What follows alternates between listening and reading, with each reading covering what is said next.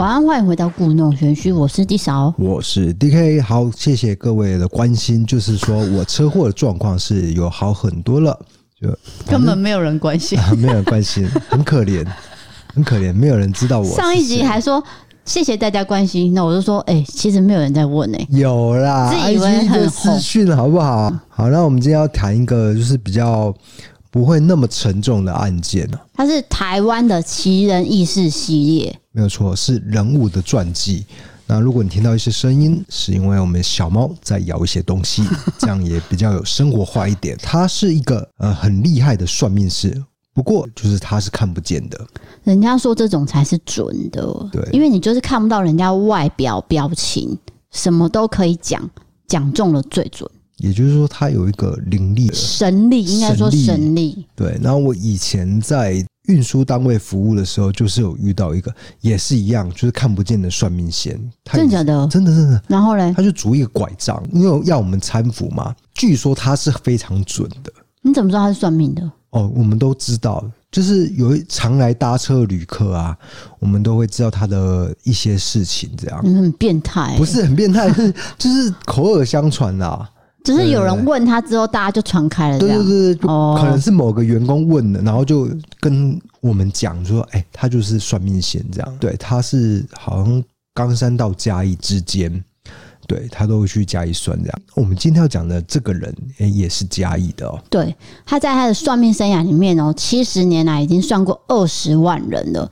包括许多政商名人、各界名人，然后这个口碑相传呢，传到总统耳里。我讲的总统不是我们台湾的总统而已，还有国外的总统。都都有，对了，都都都都都有，就包括蒋中正、蒋经国、李登辉、陈水扁，还有南韩总统朴正熙跟越南领导人阮正少。这太不可思议了！念错是阮文绍，阮文绍、啊、对，可见他有多神嘛。可是就是你讲的，他是视障人士，没有办法看到其他的事物，可是却可以看到人家的命运，就是还是让人家觉得神奇的地方。是的，好，那就是这一集大家不要用严谨的角度去看，因为毕竟这就是算命嘛，不是怕有人去抓我们的什么。与别人说，D K 不是说不算，你不相信吗？哎、欸，对，因为这个世界上毕竟有一些没办法解释的事情，你用科学去解释，那解释出来的结果可能会没有一个娱乐性，你知道吗？对，所以不要再说，呃，D K 不相信，为什么还要讲？哎、欸，他不相信，为什么不能讲？我还是可以说啊。就是如果他还在世的话，我还会愿意去验证这件事情。非常可惜的是，他已经离开了。对，好，那我们先来讲一下，因为我们为了找出柳德南的人生传记，我们去图书馆找到一本书嘛，全台南就有这一本哦，叫做《民雄乡贤小传》。对，就是没有别的地方没有这一本。对。啊，也只有这本书有记载到他的事情，而且也是写了两页而已，嗯，没有很多，尽量去理清楚这个事情的发生经过。当然，维基百科也有，可是那个资料呢，怎么讲？如果我今天照念，你就会骂我嘛，所以我不可能是真的就把维基百科。我跟你讲，维基百科跟那本书写的资料有某些是不一样的地方啦，略有不同。对，所以我把它 mix 在一起了。好的，那它叫做柳德南，哦，柳是柳树的柳。他是一九三零年十二月二十号出生于嘉义县六角乡。哎，六角乡也是一位很有名的歌手。是的，伍佰，就是你最爱的伍佰，他也是出生在六角乡。没有错。好，那柳德南的爸爸叫做柳天来，他是日治时代的时候是一位卖五谷杂粮的商人。那全家都没有人会算命。那为什么他突然会拥有这样神力？神力有一个算是有传奇色彩的故事啊。好，在二战期间呢，美军会对台湾进行轰炸嘛。十五岁的柳德南呢，他那时候在念嘉义中学的时候，有一天在八月的某一天下午两点，突然间有个空袭警报，嗯，这样，那这时候大家听到一定会躲到旁边嘛，找那个防空洞，防空洞躲，就是在路边的草丛先埋起来，这样。对，先躲起来。那他也是躲在一个路边的树丛，结果他就无意间发现说，竟然在荒郊野外里面有一个。大概是十八岁女孩的一个尸体，对，是已经过世了。那身上穿的是白花衬衫跟白花裙，然后路上经过的人呢，都是纷纷走避，都没有人敢去多看或是帮忙什么的，好像都假装没看到。就只有柳德兰愿意去做一些动作，就是他比较靠近，对，靠近去看一下，然后他就在附近的农村里面找了一些工具，还有木板，就做了一个棺材，把这个女孩装在里面，然后安葬，甚至呢还帮他做一个木头的墓碑，上面简单记载了下葬日期，但是因为他是无名氏嘛。没有办法写他的名字，所以就只能写简单的日期而已。就是起码有入土为安。对，可是这个动作代表说他是一个有同理心，甚至很热心的人，他才会去做这样的事嘛。因为路路上的人是纷纷走避的，嗯，就只有他愿意去做下葬。好，没有想到呢，当天晚上他就做了一个梦，就是梦到这位女孩跟他讲说：“谢谢你，我会让你发大财。”那我会给你两个选择，你只要学会其中一个技能，你就可以成为最顶尖的人。好，那这两个技能，一个就是按摩，第二个就是算命。好，那刘德男就想说，如果我知道别人的天命会是什么样子呢？嗯，这个我好像很有兴趣，所以他就选了算命。好，醒来之后呢，他想说啊，太好了，我可能之后要赚很多钱，就没有想到同一年的年底。财富都还没有来，就发生了怪事。他突然间觉得，天哪，我眼睛太痛，超级痛，灼热感这样很痛很痛。他，就去嘉义市区找一个知名的眼科去治疗，就跑了两三家，都没有查出任何的病因，是也没有治疗到，啊，就非常的痛，也不知道什么原因，结果呢，就失明了。哎、欸，这很奇怪，就是我做了善事，应该不应该失明吧？结果他的这个故事却是失明的。对，但是我觉得通常都是否极泰来。如果你今天出了这件事情，一定会有好事发生嘛。就他失去视力之后呢，可是他有一天是突然间无师自通，学会了占卜算命，拥有了预知的能力，就他开始替人家算命。他店在嘉义民雄，然后呢，每一个人都算的神准哦。不可思议的神准，那大家就是说，哦，眼睛看不到的人可以讲中我的过去跟未来，那他可能是用心眼在看待人生，就对他是一种算是很崇敬崇拜的。是，哎、欸，这很厉害，就是说，从一个失明的人，突然就有一天好像被雷打到一样，对，我就会算命这个技能，对，就跟那个。好像女鬼讲的一样，就是在梦中那个人，因为他说他会给他财富嘛，对，就真的来了哦。因为算命这个技能，在二十五岁那一年呢，因为算命客的好口碑，口耳相传，铁口直断，未卜先知，所以他在民雄呢声名大噪。他的客人是川流不息，预约起码要等上两个月、三个月，甚至半年以上。哇，超久的。其实通常啊，算命的真的很准的都要预约。就有名的话来说，不是说什么你去就可以算，通常都没有办法，因为算命的要休息。那如果我去就可以算，就代表说这个人生意可能没有那么好，那也不一定他不准啦，我没办法这样讲啊，不能这样讲，对，对，因为那个都是机缘，机缘刚好啊，嘿，刚好。不过就是热门的话，你一定要等，一定要预约半年以上。像刘德南，就是大家都知道说我要等，嗯、那我甘愿等，因为你很准。那我就等等等，好，总之他算一次是五百块，其实算是便宜的，而且他多年来都没有涨价，嗯，就一直以来都是这个价格，对，也没有说特别说哦，我现在变得很厉害哦，我要涨价了，没有，他就是五百块。对，那最大的特色就是说，他算命的过程中，他会全程录音，你只要再加一百块，你就可以选择说把这个录音带带走，然后方便之后你回去重复聆听，就不会。我觉得这个蛮方便的，啊，很克制化，克制化。因为通常我我听完那个算命的讲完之后，我可能我是用笔记嘛，对啊。哦，那可是记完就觉得说，哎，好像刚刚没丢。可是它是整个录音带给你，可以回去慢慢听，然后慢慢去验证。好，至于到底准到什么程度呢？我们在网络上有查到有一些比较详细的算命经验。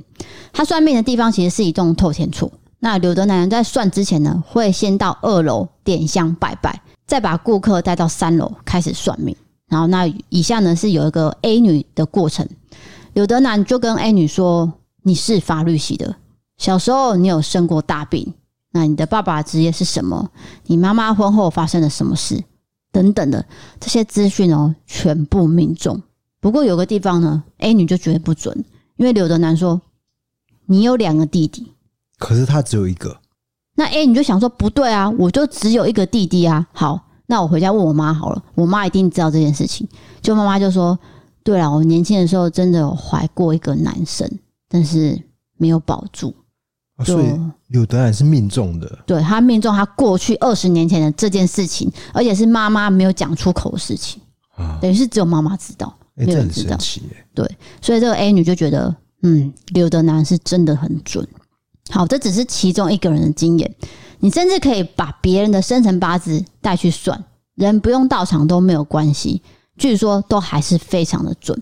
那还有人呢，因为家里住很远，大老远就跑来民雄给他算。有个客人就要求说：“哎哎哎，我从很远很远的地方来，你可不可以先帮我算？”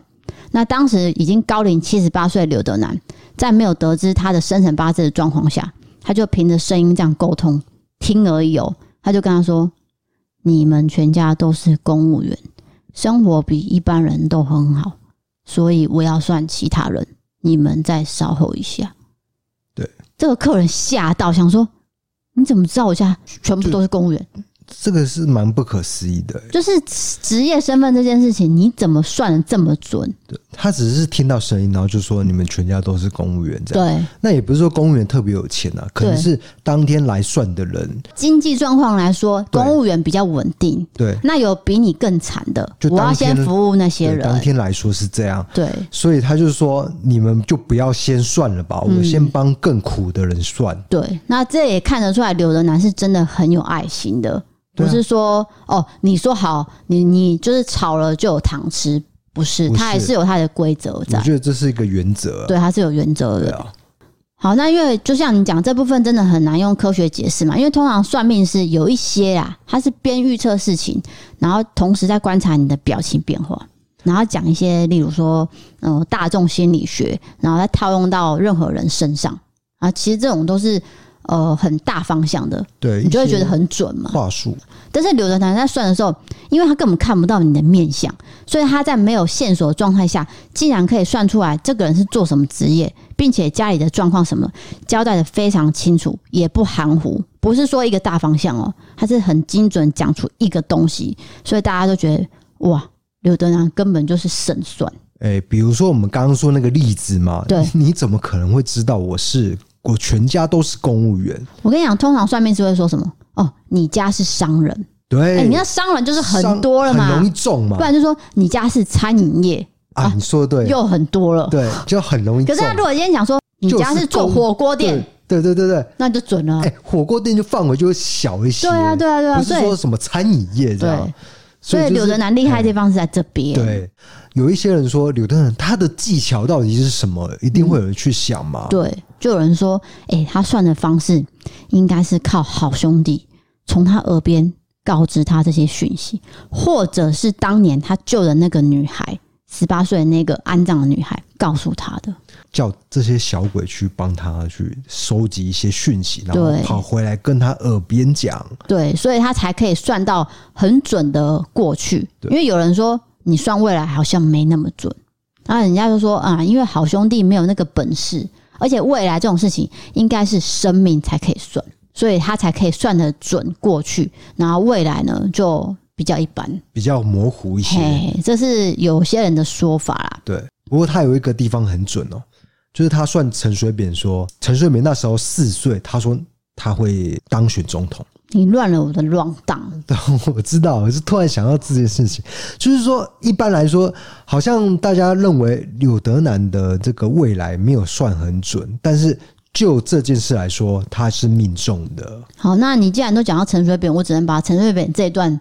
就提前拿出来讲，对，就是说陈水扁在四岁的时候就已经被柳德南算出说他以后会当总统。对，大家应该知道他老家在官田啦，对，就台南官田嘛，带去嘉义算，对，就他就直接说这会当总统。可是这小朋友年纪这么小，才四岁，你怎么可以看得出来他当总统呢？哎，可是没有想到这几十年后他真的当选总统。我们先不要讲他那些。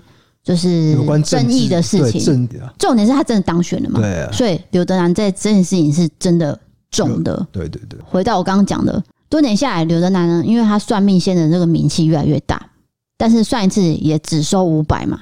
那由于算的人实在太多，越来越多了，所以就引起了政府单位的注意。就有人派人去查他的账。那据说他缴的税呢是非常非常的可观。那有时候视障人士找工作是不太容易的，是需要政府社会局的补助。但是刘德南呢，却是替政府带来了大笔税收。对，这比较不一样的地方了。对，他是有缴税的，不是说哦，我没有，我只是个什么的，就是没有没有没有。他名气大到说政府要主动来查他的税。对。好，那刘德南本身他的家庭是，他有太太，然后有生了两子两女。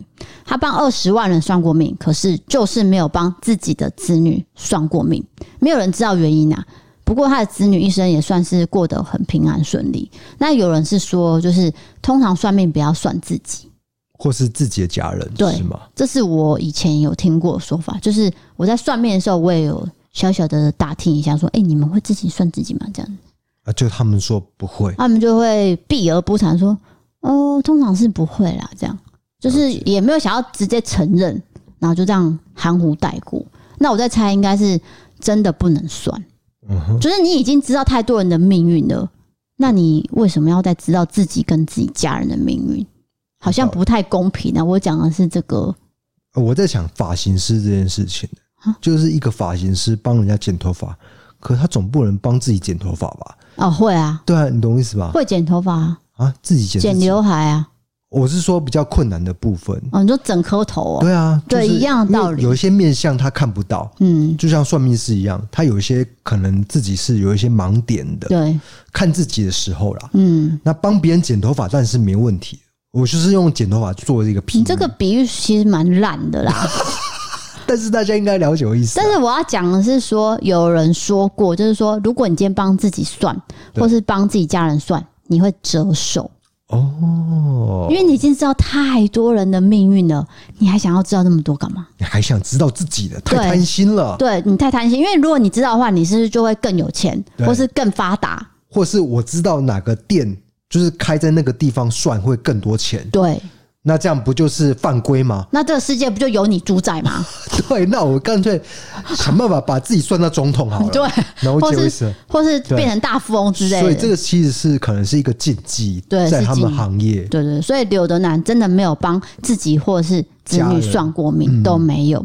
好，那晚年的时候，刘德南就是因为得到癌症，不过呢，他还是坚持替其他人继续算，算到他。真的不能算为止，那他就是最后是在二零一三年十二月三十号结束了他传奇的一生。对，我补充一个讯息，就是我在 YouTube 频道没有讲到的，有的人他不帮自己家人算嘛，所以呢，他就是没有帮自己的太太算，结果他太太后来有得到癌症还是生病过世，他觉得是自责的状态。哦，他太太比他先走就对了，对对对对对。哦，可是因为就是因为这条规则在啦，对，他不能算嘛。嗯，那多少都会自责啦，我觉得。对，这对他来说是一个遗憾。嗯，不过他就是在算的时候，算到生命的最后一刻，都还在帮大家算。对对对对。好，那我们做这一集不是说教大家去迷信啊？这个东西就是见仁见智嘛，你信者很信，不信者就是很不信。那我们会说命运，命运，左手是命，右手是运，命是。你是不是觉得我我的脚本写的很很迂腐？这样，这是我写的这一段是。不会啊，我觉得这个很适合放在那个。对啊，这确实是这样嘛。对，因为命是注定，可是你运势真的是可以靠后天努力改变。啊。就是说，你今天不能选择你出生的家庭。当然，每个人都想要说：“哦，我我可以生在郭台铭家就好了，对不对？我在有有钱人家就好了，我就是那个衣食无缺什么的。可是不是每个人都这么幸运啊！我们就是个素人，就像我们两个坐在这边，然后开着电脑，喝着奇怪的饮料这样子，大眼瞪小眼，对，然后这边开杠，对啊啊！有人命运就是一生出来含金汤匙，然后过得很好生活，那个就是我们没办法改变的，所以运是掌握在自己手里的啦。”对，没有错，就是含着金汤匙的人，他也有可能败光他自己的家产。对啊，或者是说他晚年发生了什么事情，反正就没有人预料得到。就是很多东西都是掌握在你的自己的手里，不是说算命可以就可以解决一切。对，即使说你今天投胎到一个很好的家庭，可是你没有努力，那你一样是零嘛？对，对不对？或者是你投胎到一个不好的家庭，哎。你自靠自己的双手努力起来，变成一个大富翁也是有可能的。这个算命的事情有需要我讲我的经验吗？呃，可以啊，因为我记得你在 YouTube，其实我是把你那个算命的经验剪掉，因为你觉得没有人要听，对不对？你讲一下你算命的经验。哦，我算命算一次，然后问事问一次，这样。那算命的那个是用鸟卦，就就就哎，怎么觉得讲过啊？YouTube 有鸟卦，YouTube 鸟卦剪掉，就是你搜寻鸟卦这件事情啊，嗯、就很多人有去算，包括 Toys 也有去算过鸟卦、嗯。我是在龙山寺地下街算的，嗯，那当时是因为我的朋友遇到一些感情状况，然后他叫我陪他去，那我陪他去，我干等也不是办法，所以我就顺手给他了我的生辰八字。那我又觉得很无聊，我就在给他我姐的生辰八字这样。那我先不要讲我同学的，我就讲我的。那时候他就是说，呃，叫我不要喜欢浪子嘛，因为那时候我喜欢的对象是一个，哎，有点符合是吗？对，就是形象有点符合，嗯，还没有定性啊，不能说爱玩。虽然比我年长几岁，不过就是还没有定性。然后再来，他就是说，你二十九岁结婚的话，你会过得非常辛苦。嗯，哦，那时候我才大学吧，他就说你二十九岁结婚你会很辛苦。好，那换我姐啊，因为我就要看他准不准嘛，我就给他生辰八字，我也没有跟他说我姐住哪，因为其实我姐在美国，对不对？他就说，嗯，这是你姐吗？我看她这一生可能都是在国外，她可能不会回台湾了。哦，哎，这个有中。然后我就有点起鸡皮疙瘩了嘛，因为我真的没有透露任何有关我姐的讯息，而且她名字只跟我差一个字，就是没有任何地方可以看出她住国外啊。对。然后他说，再来就是她是大概会哦三十二岁结婚，一切都会算是顺利。那她的对象呢，不会是完整的美国人，不是说完整美国人，就是说他可能会是华裔呀。那这不是一模一样吗？也也是重啊，对，就是因为我姐夫是华裔美国人，对，就是美国公民。不过他是小时候移民去美国的嘛，这也是准的啊。嗯，这蛮不可思议的，因为我觉得在听到算你的时候，我觉得那个是大众心理学，对对对，每一个人都可以，因为他可以看到我的脸嘛，对，啊，我会很慌张说啊，对啊，对啊，浪子啊什么的，对，可是我姐并没有存在。就是你姐是没有在当场的，可是她中了。重点是他的范围很小。嗯，他说你你姐是在国外这件事情本身范围就很小，然后再来是这个华裔人士。对，就是结婚的，你知道结婚年纪他也讲中了。哦，是哦，对，就三十二岁，三十二。对，然后呃会在国外就是不太会回来，这也是真的啊。对，他就是两三年才回来台湾一次。那现在疫情关系也不能回来，所以真的是这样。那他有没有命中就是未来的事情？未来的事情，他说我二十九岁结婚那年会很辛苦。二十九岁那年我真的还没有结婚，可能真的会很辛苦。哎、欸，那他说，如果你那时候真的就没有嫁给我的话了，对不对？现在就是过得轻轻松松、愉愉快愉快的，不一样的辛苦。有一种是不要这样讲啊，有一种是生活上的辛苦，心灵上的辛苦，或者是 金钱上的辛苦，你知道不一样的辛苦。OK，对，我们还是很努力的赚钱。对啊，所以我的意思是说，他讲二十九岁的时候，其实我二十九岁当年我已经忘记这件事了。嗯，可是我过了之后，我有一次我就翻开我的日记本，就是我当时记载下来的，他一字一句我都有写下来，哎，我才吓到。真的有哎、欸，他真的有讲到二十九岁这件事，然后姐姐的一行一行的都有准，有，这就是。那我想问一下，他收费多少钱呢、啊？好像是他要看你问的项目，嗯哼，感情一个多少钱，事业一个多少钱，一个人多少钱这样。哎、欸，那你还记得 total 多少钱？忘了啦，了那都几年前的事了。那、欸、有没有超过五五百啊？差不多几百吧，问一个就是几百这样。嗯、那你可能会问两个嘛？反正应该是一千以内了，我这样差不多差不多。然后我们是随机哦，因为它是一排算命的嘛，包括鸟卦或者是占卜，或者是没有任何工具的哦，只是看你生辰八字都有。我们我不知道为什么那时候就是我同学就特别选了鸟卦，他觉得好像。比较特别，没有被。而且我也觉得很新鲜呐，就是一只鸟去叼一只签出来，真的真的，它就这样哦，解签嘛，他就把那鸟放在鸟笼里面，对不对？然后他就跟那个鸟讲讲讲讲，然后那个鸟就打开门。呃，他帮他打开门啊，然后鸟就这样，就就就，不是马上叼哦，它会真的这样，就是它会停顿一下，对，它会选，然后因为很多张嘛，就这样，然后就咬出一张了，那一张就死。就不管先撇开准不准来说，对，就光是他这项表演就值回票价。但是随后他命中了你姐的很多的资讯，对对，所以总投头来说，你觉得这笔钱花下去是值得的？我会觉得很神奇，这是我那这辈子第一次觉得非常神奇的地方。对，那之后我是就是问世，就不算算命。那问世的意思，大家如果有问世过，应该都知道，就是说神明在他的身上嘛，就是他有机身降下来，嘿，就是他被神明肯定说你就是。我的什么什么什么？哎、欸，你最近有看阿汉 po 影片吗？你说九天玄女吗？他，你知道他好笑的地方是在什么地方？什么？就是他机身降下来的时候，他还说八百英尺、五百英尺，他从一个高空降降下，他的笑点超级好笑，所以被广为流传。然后他又讲了一个路名，对不对？大家都会去找那个路名。他那部影片超好笑。OK，好，就是我刚讲问世的经验，对，问世的经验反而真的没那么准。哦，这个你应该有听过，就是我妈也有跟你讲嘛，就是我妈的朋友的女儿，她就是要考医学院，她从二十五岁考到现在已经三十岁，每一年都问说会不会考中，会不会考中，会会会会会，每一年都回答会这样，然后也说我的女儿是不是不是同性恋。嗯，很在意这件事情。不是，不是，不是，啊，他就是啊，嗯，因为他以为说问了神明就会改变他的形象嘛，对，不可能嘛。这个我们之前有提到，对对对，这样啊，其实是，而且重点是他还涨价，我妈就说，哎，他涨价了，不要去了。也就是说，他是讲出的话是你想听到的，而不是会命中的。对啊，你想听到比较偏的歌，你你会考上，然后再来是你女儿不是同性恋，对，可是其实。都没办法改变的。然后他有讲到我吗？我上次有分析过，就是他说我结婚对象是谁谁谁，就完全不是你嘛，因为他说是台中人，然后又是单亲的，那都不算嘛。可是他有讲到一点，他就说，因为我其实跟我妈出去，我几乎都不太会讲话，因为我妈话很多，我都比较安静。然后呢，对方就说，就安静了很很多秒哦。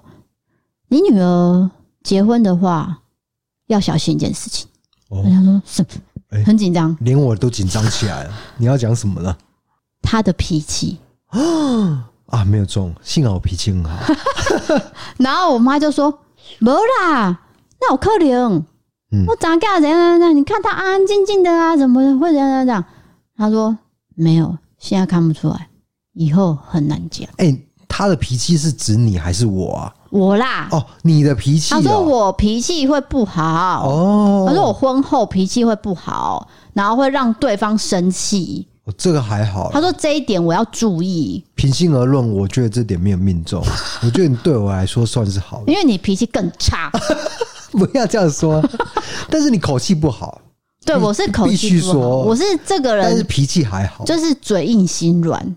哎哎，对对对，对，其实我是善良的，嗯、我比你善良一千倍啊！对对对，反正老婆说什么就就你就说对就对了，就不要再引起争吵了。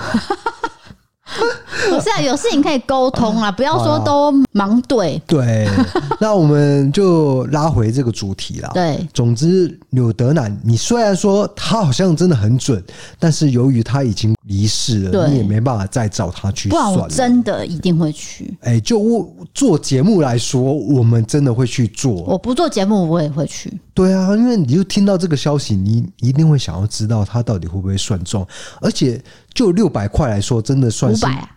五百加一百嘛，因为你一定会想要那个那个录音带嘛，对对对，所以五百加一百是六百，算蛮便宜的啦，OK 啦，就如果准的话，当然不是鼓励这个风气啊，对，毕竟有可能它只是一个表演，有可能它真的是很神准，就不一定了，好，那。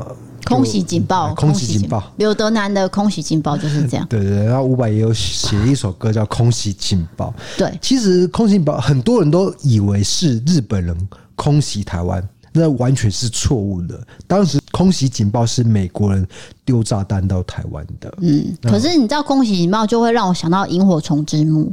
哦，对啊，那个是必哭的一部，是所以就是只要有警报的时候，那个妹妹就会很很害怕。对，没有错。好，完蛋了，带到一个你突然讲到一个 太悲伤的地方。好，那我们今天这个台湾奇人异事就分享到这边，接下来进行到伯利开杠时间。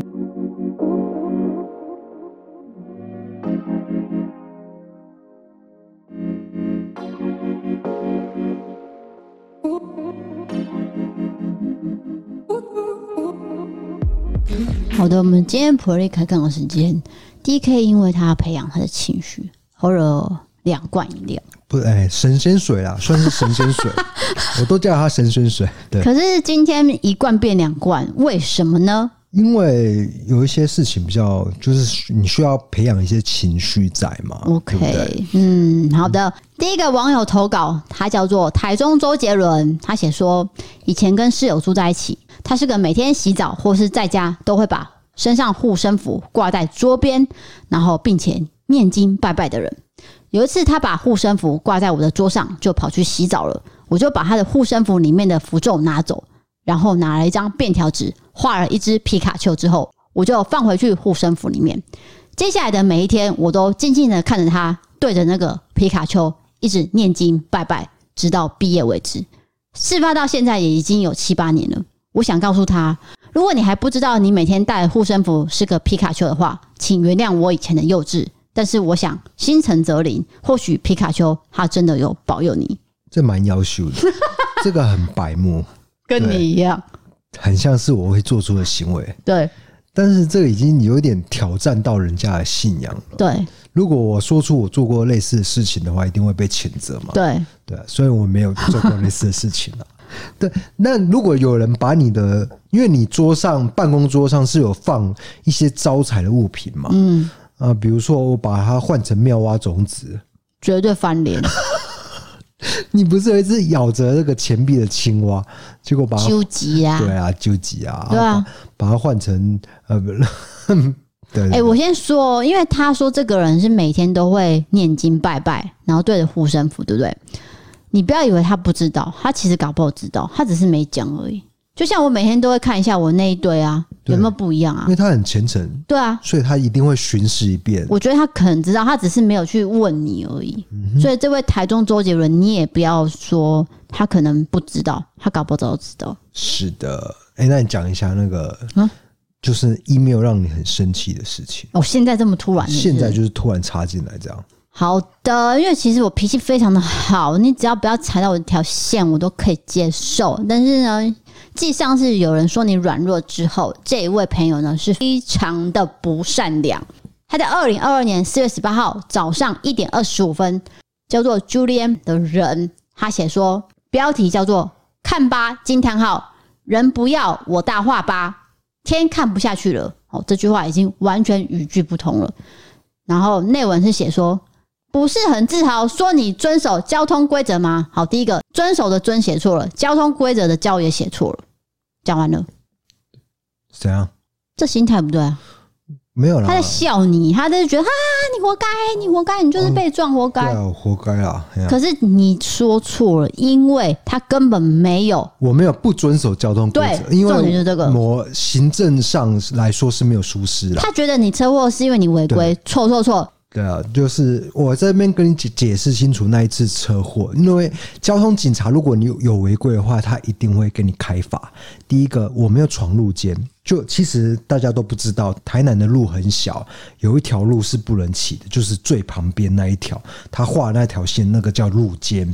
哦，我没有骑在路肩上，我是骑在、这个、道路上，对，道路上，然后再来是，我没有临时突然变换。车道这件事情，这个是警方看过监视器，也没有突然减速，什么都没有。对，然后时速上也是保持在呃一定的范围，然后再来就是酒驾这件事情呢，我验也是通过的，那对方也通过，就是他没有肇事，我也没有肇事，我们纯粹这样就是民事上的纠纷撞在一起这样。对，没有错，都已经讲过。那这位 Julian。OK，就是不要有这种心态。再来是你打错字，你说看吧，人不要我大话吧，你是要打看吧，人不要说大话吧？我好像他说你很遵守交通规则，你不要再自豪了。但是我这次还是没有违反交通规则啊。所以，所以他可能有一些事情是没有呃很清楚了解，他只想骂你呀。对啊，那今天真的是，如果我违规的话，百分之百负起任何的责任。当然，当然的。对对对，那这边跟你讲一下啦，很没有违规啦。没有办法引起我的愤怒，我还以为是什么很让我生气的事情。不是啊，你人不能这么不善良啊！这种心态是不对的。他没有到不善良，而且他他都字都打错了。他说天都看不下去了，哎，你怎么知道天在看？都看不下去了，你怎么知道天在看？不知道，因为我是一个怀疑论者，我甚至连天的存在我都会怀疑这些。哦，他这样子，他可能下次又会写了。对啊，那我就觉得没有违规这件事情，我还踩得住。他觉得你是活该这样，对，没关系啦。哎、欸，我觉得你为我就是打抱不平这件事情，我反而是感动的。这个东西就是讲你软弱那个道理是一样，那个心态都是不健康的。他是那种那叫什么、啊？幸灾乐祸，对，看你怎么样，嘿嘿看你就是哈，你就是这样啊，活该，谁叫你要这样这样？可是你要习惯啊，因为网络的特性就是这样。哎，好的，那我就是把你的 email 念出来，你很开心了吧？拜拜。好，我要下一个那个喽。哎，你不要那么生气啊！我都没有，我是当事者，我都没有生气了，对啊。不健康的心态就是不对。啊，等一下还要寄 email 给我。好，就是节目之后，我会再跟那个低嫂谈一下，聊谈什么啊？就是这件事情，就让他不要那么生气。大家请。就是这个也是一个节目效果啦，好不好？不用谈，就是他谢谢他是在装一个生气啦。不用谈，谢谢。啊，没事。那在接下来下一位朋友叫做 Penny，她是一个女生。她写说：“我在大学毕业之后就开始在饭店业工作，目前已经是十年了。其中有一家是日本北海道打工度假时候的温泉老饭店。其实每一家饭店都有一些灵异故事。我今天要讲的是，我现在就职的是在台中市。”那名字我就不透露了。刚好某一天，饭店的一整栋都被一家台北公司单位包下来，作为员工旅游的住宿景点。作为主管的我，我就在房务人员打扫之后开始巡房哦，房间设备啊、清洁啊都检查过一次。那我们每个楼层的格局都一样。出电梯之后，左边、右边两个走廊，一如往常的，我就是这样开始巡房。到了某一间边间。我查看了抽屉、柜子、床铺、地面，一直到我查到了厕所的时候，我突然间听到了男生咳嗽的两声声音，咳咳。那因为我们房务人员都是女生，所以我很确定他们是在其他楼层赶着打扫。也就是说，现场没有其他的人。他对，不是女生、男生而已，是完全没有人。可是他听到咳咳，明显听到了。对，那因为是被包栋的关系，我非常肯定。也没有别的客人，那我心里想说啊，会不会是公务刚好到这个楼层修东西呢？因为公务人员通常是男生嘛。那因为我怕对方不知道我在这个房间巡访，可能会被我吓到，所以我就去房间，所以我就离开房间，想去打个招呼。但是我打开房门之后，走到走廊，大喊公务人员的名字的时候，没有得到任何的回应。此时我想对方应该是没有听到，我又走到电梯里面。结果我发现电梯根本没有任何动静，它停在一楼。这个时间很短，如果有人搭电梯刚离开的话，电梯一定还在运作。这时候我要迅速跑到另外一个走廊查看，也到了逃生门，打开确认是不是有公务，正好走到楼梯或是其他楼层。但是我发现全部都是一片寂静，没有脚步声，没有人影，没有任何声音。平常有佩戴钥匙在腰间的公务大哥，在走路的时候也会有钥匙这样叮叮咚咚的声音。我完全没有任何听到，就在我确认说有可能之后，我瞬间头皮发麻，马上搭电梯回到一楼。为了让自己心安，我问了公务人员：“你们刚才是不是有到六楼进行修缮？”公务顺口的回答：“没有，我一直在办公室。”这时候我虽然心里很害怕，但是我为了确认事实，可能真的有男生刚好到六楼，所以我决定我要查看监视器。但是真的没有人在六楼。我觉得这个女生很执着，哎，这个跟我一样啊，我也会去查。她想要就是探究到底到底是那咳嗽声是谁？这件事造成我心里很大的阴影。从那之后，我只要巡房到那间房间的时候，我都会故意跳过。在巡他隔壁左右两间的时候，我也会加速的巡房，然后离开。而那间房我就留给大夜班的主管上班的时候再去巡房。虽然心里有点过意不去，但是我相信他如果知道我的经历，应该可以理解我吧。希望 DK 可以帮我分析一下，因为我现在还在这间饭店工作，到现在我还是无法跨过那个坎。哭哭。By the way，从一色档案认识了 DK，在这个月初次使用了 KKBOX，意外发现有故弄玄虚这个频道，这也是我第一次关注的频道。虽然内容有些跟异色档案相同，但是我还是努力的追之前的集数，每天上班通勤巡房都在听，很喜欢你们的互动，听到你们的笑声都会笑到发抖，太有趣了。谢谢你们带给我生活中的乐趣跟目标。好的，那我觉得就是说，你应该了解这个饭店的背后一个故事。就是说，也许这个房间，你只要跟同事打听一下，都会了解到说，他也许，嗯，你知道我意思吧？对啊，我看你要怎么掰啊？就是说，你要跟同事打听啊。那你觉得他他没有打听吗？比你资深的同事去。去了解，因为他说他在这间饭店工作几年了，我觉得多多少少应该会问。那如果完全没有事情的话，那就没有事情了。那也许是当时你听错，然后心生畏惧而已。对。那我要说的是，因为我之前也是在饭店实习过，对不对？我跟你讲，饭店真的有各式各样的声音，真的都不用太在乎，因为饭店很大一间，然后水管、管线、电线巴拉巴拉巴一堆的。那声音之多，如果你真的要一个一个细听，因为我听力比嗅觉好嘛，我只要这样仔细听哦，真的有很多声音。哎、我必须说你的嗅觉真的特别差，因为有鼻塞啊。再来说，你的听力的确是比较好一些啦。所以我真的听过各种声音，但是我不会害怕。所以你的经验谈就是说，你有你也在饭店工作过，就实习的时候，的确是有很多的声音。那也许是。嗯就我们科学上的解释，哎、欸，今天反而是你给出科学上的解释，哎，因为他现在还在那边上班。啊、如果你跟他讲说那边真有东西，你觉得他还会敢上班吗？我觉得你很好心，哎，就是不要让他害怕就对。对啊，对啊，对啊。就也许是只是一个很类似咳嗽的声音，但是可能是某某种水管发出来的。对，因为我之前是在温泉饭店工作，嗯，那温泉饭店就是一直会有很多的温泉。不断的涌入，就咕噜咕噜咕噜之类的，多非常多。也许某种声音就听起来像咳嗽，不知道。电线管线都非常的多的情况下，我跟你讲，还有机房的声音很大声。哎，我觉得你这个解释超级合理的。就一间饭店那么大，怎么可能会一定会有一些杂音？对对对，还有老鼠、蟑螂也有。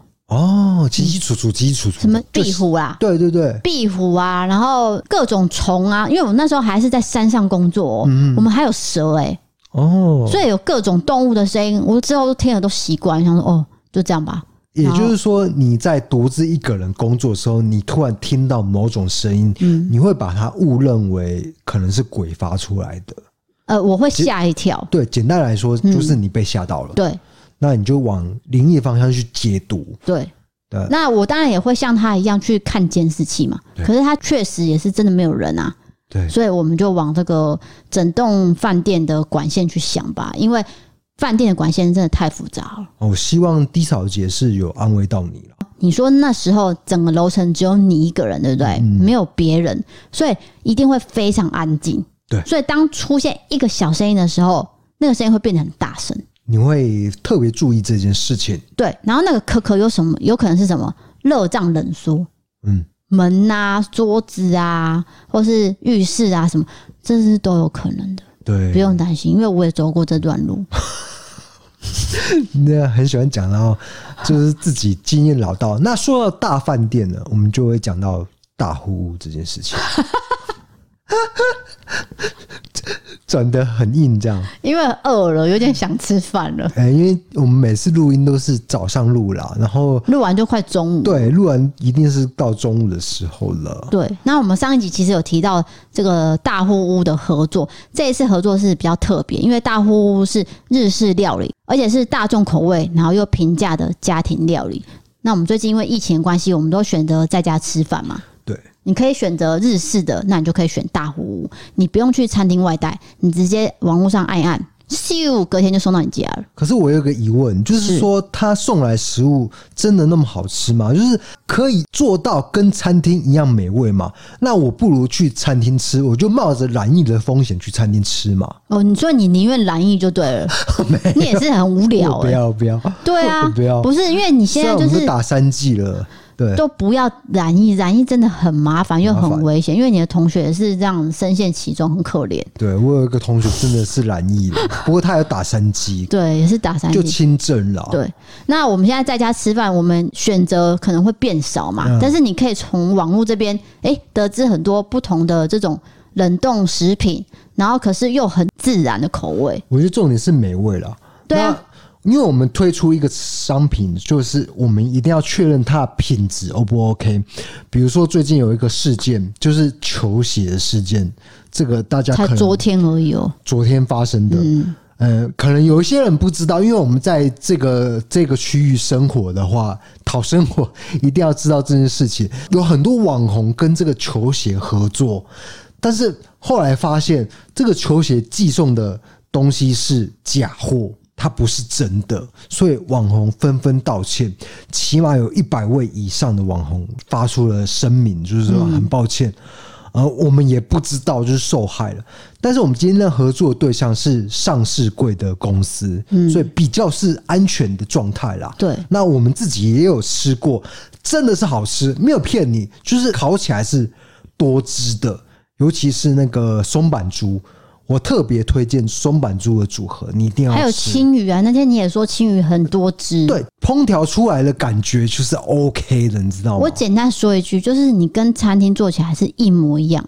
你不要以为说啊，我不会煮饭，我不会用什么电器，什么好难用哦，好麻烦，那都不用担心，因为那个只要烤箱或是气炸锅丢进去几分钟，咻，马上拿出来。没有错，它就等于是把美味锁在。这个密封袋里面，因为大呼我们合作就是很谨慎啊，我真的这样说啦。我们一个月前就已经吃了。我们吃过大呼呼的，然后我们也吃过大呼寄来的。我觉得吃起来是真的是分不出来，除非你真的很挑还是怎么样，要不然真的是觉得是一模一样。你只要烹饪起来，它等于是这个技术就是把美味锁在密封袋里面了。对，因为你现在如果真的要吃日式料理，你是要去呃日本料理外带。如果你真的要在家吃的话，可是你现在不用，对不对？你只要网络上按一按，而且还有 DK 低扫专属的折扣，最低是七三折哦。好，你点进去买了之后，隔天送到你家，哎，你马上就可以煮了。对，而且它七三折以外还有什么大呼的折优惠券？疫情变缓的话，你还可以用这个优惠券再亲自跑到大呼去吃。对，可是你还是要注意一下优惠券上面的截止时间呐，这个时间还是有，只是说我们推荐的是这个料理呢，并不会让你失望，不会说第一个麻烦不会，对，第二个难吃绝对不会，因为它就是非常好吃。我不是不太会讲话，对。就是那个 I G 的影片，我拍起来好像就是我没有拍起来那么好吃。你咬那个猪肉的样子就是不对，真的是不对。但是那个真的是好吃的，它是有汁意的那一种哦。对，所以真的是它锁的非常好，就是它的技术来说啦。而且我一烤完，我自己煮完就全部吃完了，我也没有留啊。整间房间的香味就是弥漫在其中，这样。对，那这次合作就是有海鲜，也有呃猪肉，大家都可以依照自己的喜爱去挑选。那有四种组合，就是有附上大呼呼的优惠券，这是我们额外凹到的。那你有时间就可以去大呼呼实体餐厅使用。那详细的组合可以大家点那个文字资讯栏连接。平常家里有开火，就是可以买大组合，很划算，一家四口、一家六口都可以吃到。那一个人也可以买小自组，你有烤箱跟气炸锅都可以完成的方便料理。好，我知道有人问说，呃，那会不会很大啊？会冰在冷冻库很定的？就是如果你是小资主的话，你你的家里的冰箱，也许你是租屋主，因为房东付的冰箱都小不拉几嘛。对，那怎么办呢？冰得下吗？可以冰一只鱼跟一只肉。不是一只肉啦，一块肉。对，就是你买小资族方案。那如果你是大家庭，你就买大家庭方案。对，或是四人份的都可以。简单的说，就是宠爱自己，宠爱家人一下。虽然我很爱用这个词，但的确是一种宠爱的感觉啦。对，因为吃起来就是很开心嘛，因为它就是好吃美味的。而且我们刚刚有讲最推就是松板猪，我跪跪下来发誓。真的是好吃。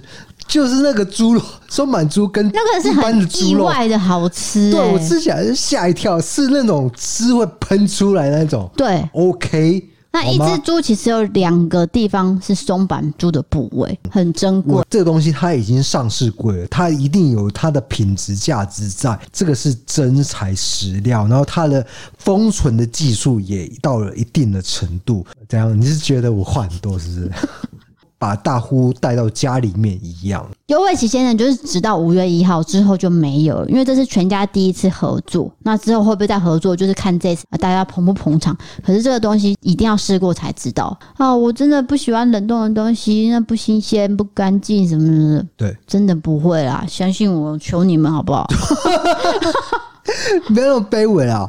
就是帮大家已经试吃过，我觉得这个东西 OK，可以试一次看看。对，而且加上我们这次折扣是很低的。对，然后再加上折价券，你外面买不到的，那你可以透过这次的机会去享用这种独特的料理。不会吃起来真的是很干涩还是怎么样？就是多汁。餐厅的水准不会让你失望，方便料理不会让你很忙碌的乱煮、乱弄、乱煎，不用丢下去气炸锅跟烤箱一下就好了。没有错，同时可以避开染疫的风险，对，不用再去跟百货公司那边人挤人啦，等下又被框裂了。没有错，超级麻烦，在家料理啦，好不好？嗯，好，那接下来是网友投稿还没讲完哈。这位朋友叫做毕姓石，尿道结石的那颗石。故事发生在高中时期，一个再正常这里的人。故事发生在高中时期，当时我们呢才从系馆要回到教室，由于本人非常不喜欢使用钱包，所以就把零钱跟手机都放在口袋。那时候要拿手机出来的同时，我看着一个五十块硬币，咔啷就掉落到水沟里面了。那个水沟是一个正方形的格栏网，一个人是无法拿起来的。我就拜托其他三个同学跟我一个人拿一脚，顺利的拿起来了。一个同学往前走，那其他人我们就会跟着往前走。可是悲剧发生了，突然我就是像电视上一样，那种综艺节目答错就会掉下去的那种。没错，我就是瞬间消失。那个水沟深大概有一米半，我当时只剩一颗头，在所有人的视线，整个掉进去了，掉进洞里面。幸好那个很重的水沟盖没有掉下去压到我，所以我只有背部跟手受伤了。我朋友笑到肚子痛，差点没有抽筋。大家还是边笑边拉着我去医护室。我鼓起勇气要去面对那个即将更年期的护士阿姨。啊，想说等一下可能会被骂之类，就那天阿姨刚好有事请假，来了一个好漂亮的姐姐啊！高中时期的我正值青春，害羞的褪去我的衣服，让姐姐帮我擦药。她问我怎么受伤的啊？我说我掉进去水沟了。她用很奶的笑声说：“下次要注意哦。”她温柔的声音跟香味让我忘记了痛。当时是我人生当中最幸福的时刻。过了八年到现在，我还记得那个姐姐啊，可以理解，可以理解。亲爱的 D K D 嫂，我终于把 Pocket 所有集数都追完了，心血来潮来投稿，很喜欢你们的节目，陪我度过大车载怪手的时间，以后也会继续支持你们的，找时间来研究如何赞助你们哦。所以他是司机是不是？他现在职业对在怪兽，对啊，所以他是开大型车。嗯嗯，哎、欸，我跟你讲一个经验，就是说我以前在做社工的时候啊，我之前的那个职缺啊，因为觉得开大卡车赚比较多，所以他去派开大卡车，呃，就从社工离职才会应征我，所以大卡车的确是。比较，可是也比较危险啊。对对对，当然有一定的风险，但是薪水的确是比较高啦。我先针对这位同学他受伤这件事情，还有他个姐姐的事情哈。他说，因为这来了一个漂亮姐姐啊，让他觉得很害羞。那我要提起最近 DK 的事情，因为 DK 呢，他车祸要每天都要去换药嘛，毕竟那个伤口很深，要去清创。那个诊所里面的护理师有很多个，大概有四到五个哦。他们会轮流嘛，因为他们是专门处理外伤这件事情。对，那他就会叫名字，嗯，好，请进，好，他就换你。他叫你的那个护士就是处理你伤口那个人。对，他换伤口的第二天，他就说：“哎，那个可以。”然后就跟我比个赞。然后我就已经一一肚子火了，我想说，你不是很痛吗？你还给我比个赞，好，没关系，我就看你怎么赞。不是啊，就你不要讲话了，这段你不要讲话。然后他就当时他不是给那个护士嘛，他是看到那个护士，所以很开心跟我比个赞。好，隔天他就很幸运的跟那位他比赞的护士换药。然后我就想说啊，他应该很开心啊，因为你知道，他就已经说很漂亮、很正的之类的。结果一换完出来，整个眼睛泛泪。我说干嘛？你应该很开心啊！你都说正赞正赞了，到底在哭什么？他说他有够粗鲁的啦，没有，他没有，他不是粗鲁，只是很用力的，很痛啦。我现在不能骑车了。他没有很用力啦，没有啦，就是。特别仔细清理一些部位，不是说很用力啊，没有那没有到很用力。本来我伤口就很深啊，那一定会痛嘛。对啊，你在帮他讲话哦？我不是帮他讲话，你不要吃醋好吗？不是，我只是觉得这个。我跟你讲，那个护理师真的是。感觉很漂亮，又来了。大家一定戴口罩，那你没办法看到他的全貌，就是他的身形的感觉啊。那尤其是他的专业来说，也是无懈可击的。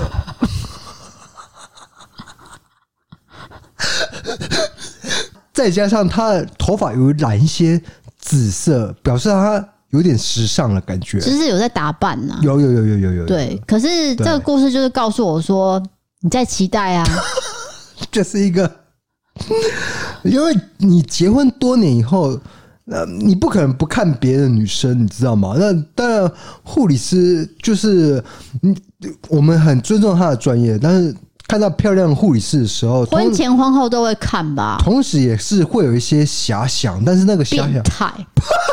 不是变态的，不是变态的哦啊，是一个欣赏美术。比如说，我们去台南美术馆、美术一馆、美术二馆去看到一些啊比较油画。好的，谢谢。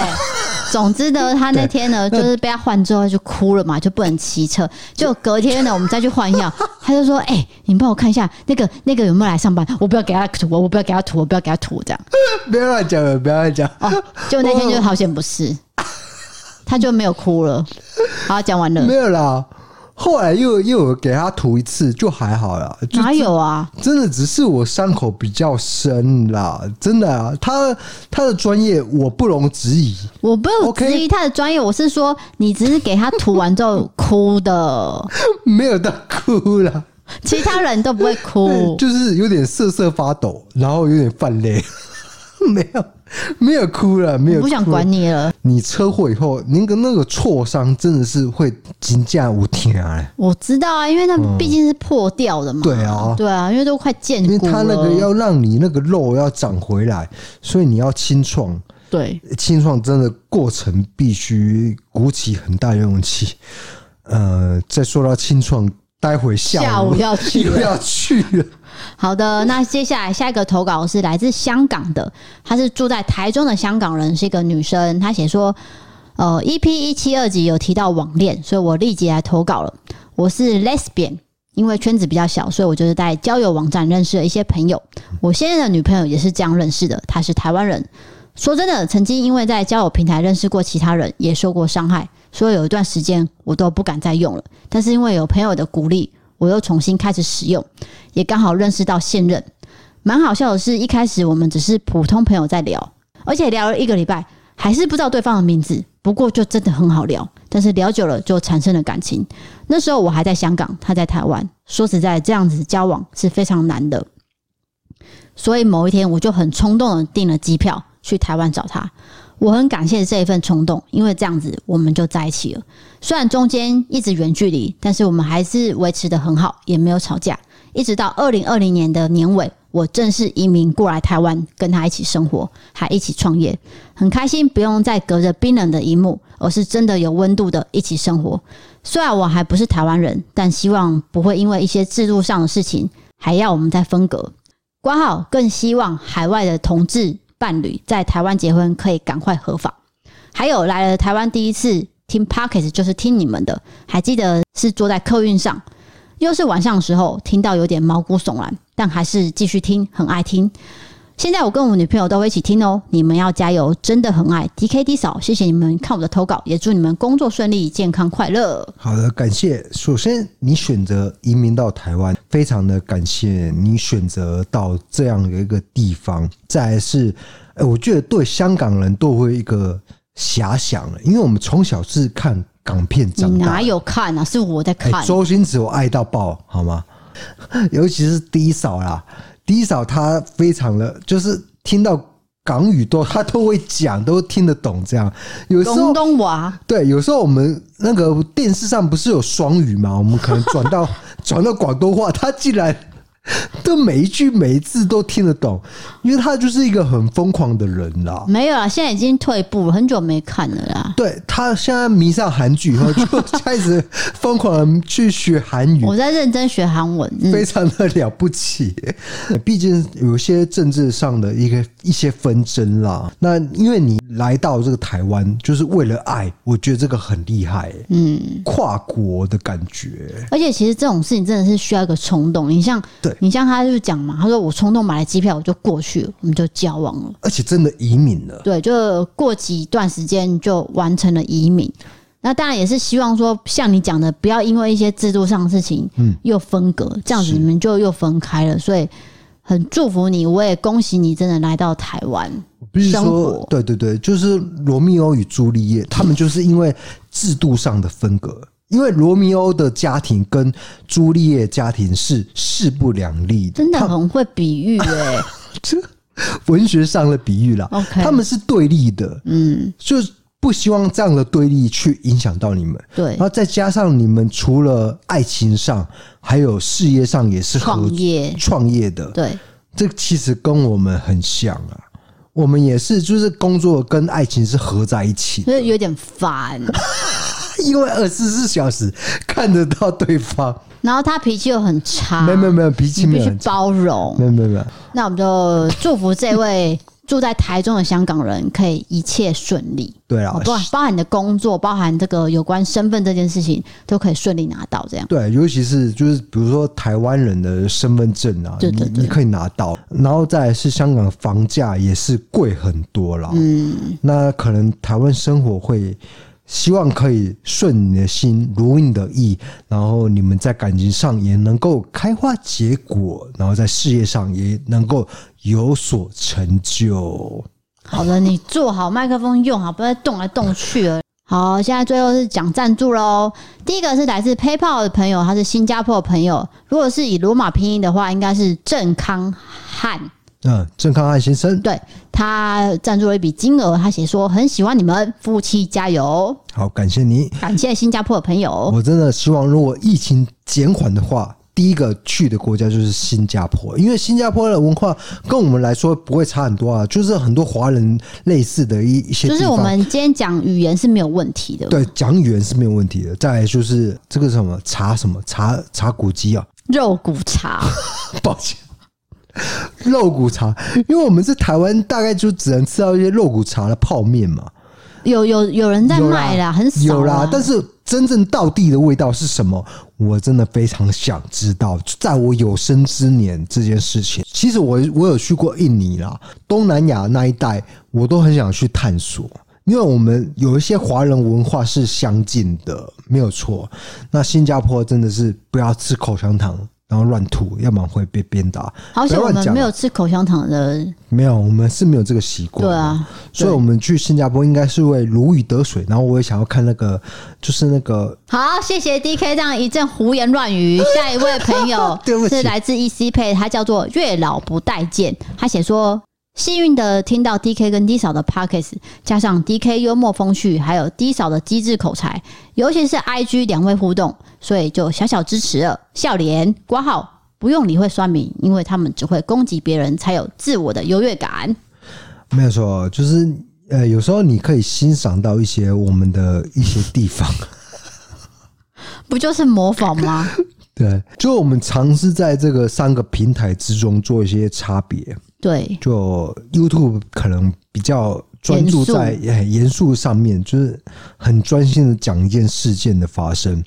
那再是 p o c k e t 会多一些闲聊，多一些我们的想法，日常生活啦。对，最后真正的日常生活就是在 IG，就是这三个平台是不一样的。那你可能都有看到，就是非常感谢你，感谢你的支持。好，接下来是 MB 三的赞助，这位朋友叫做南山书风，他加入我们最高级的方案。他写说，每次听完都想要做赞助，但是都刚好在忙，觉得每次赞助太麻烦了，直接来个整年度的赞助。希望可以小小帮助在认真做节目的的士夫妻。从听 Podcast 以来就只听故弄玄虚，喜欢两位自然不做作的录制节目的感觉。每周最期待就是收听故弄玄虚，期待每次伯利凯港还有好物推荐。P.S. 我是位低扫粉，低扫声音有一种特别的魔力，可以让忙碌中工作的我在听到低扫声音之后获得一种放松的魔力。没有错，什么没有错啊？可以重新获得力量，继续努力，把生活过得更加精彩。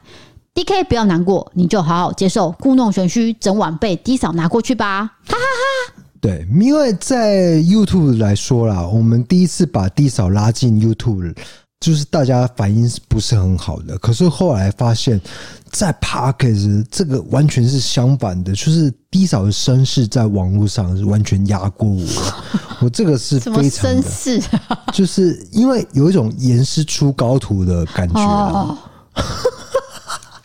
你不要再把我定位成你的什么徒弟什么鬼好不好？不是啦，就是我觉得很欣慰啦。因为你是谁啊？其实 D 嫂跟我的互动本来就是这么的好笑。好了，好的地方，谢谢你。对对对，好，接下来有两位是有赞助没有留言的，我一样会唱名哦。第一位叫做艺名，第二位叫做伟明，感谢两位的赞助。好的，谢谢。好，那今天节目就到这边。欢迎你投稿各种经验，请点传送门里面的投稿专区。如果你喜欢我们的 podcasts，欢迎追踪留言、五星评论，或是到 MB 上 App 参考各种方案。对于学案社会议题，可以到 YouTube 搜寻“异色答案 DM” 的影片。想要看我们日常生活、吃饭、跳舞，还有商品的折扣笔记，请追踪我们的 IG 哦。谢谢各位，还有大户屋的优惠，直到五月一号，请大家把握时间。那今天就陪伴到你这边了。对。我是 DK，我是 D 嫂，我们下次见，拜拜。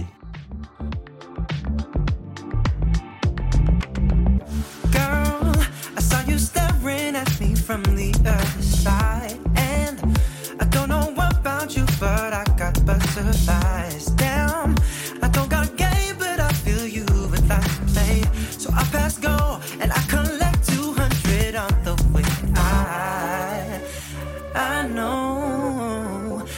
probably jump too many spaces, but you can't be replaced. You're a superstar, and I can feel you in my arms. Move to and beat is pounding out my heart.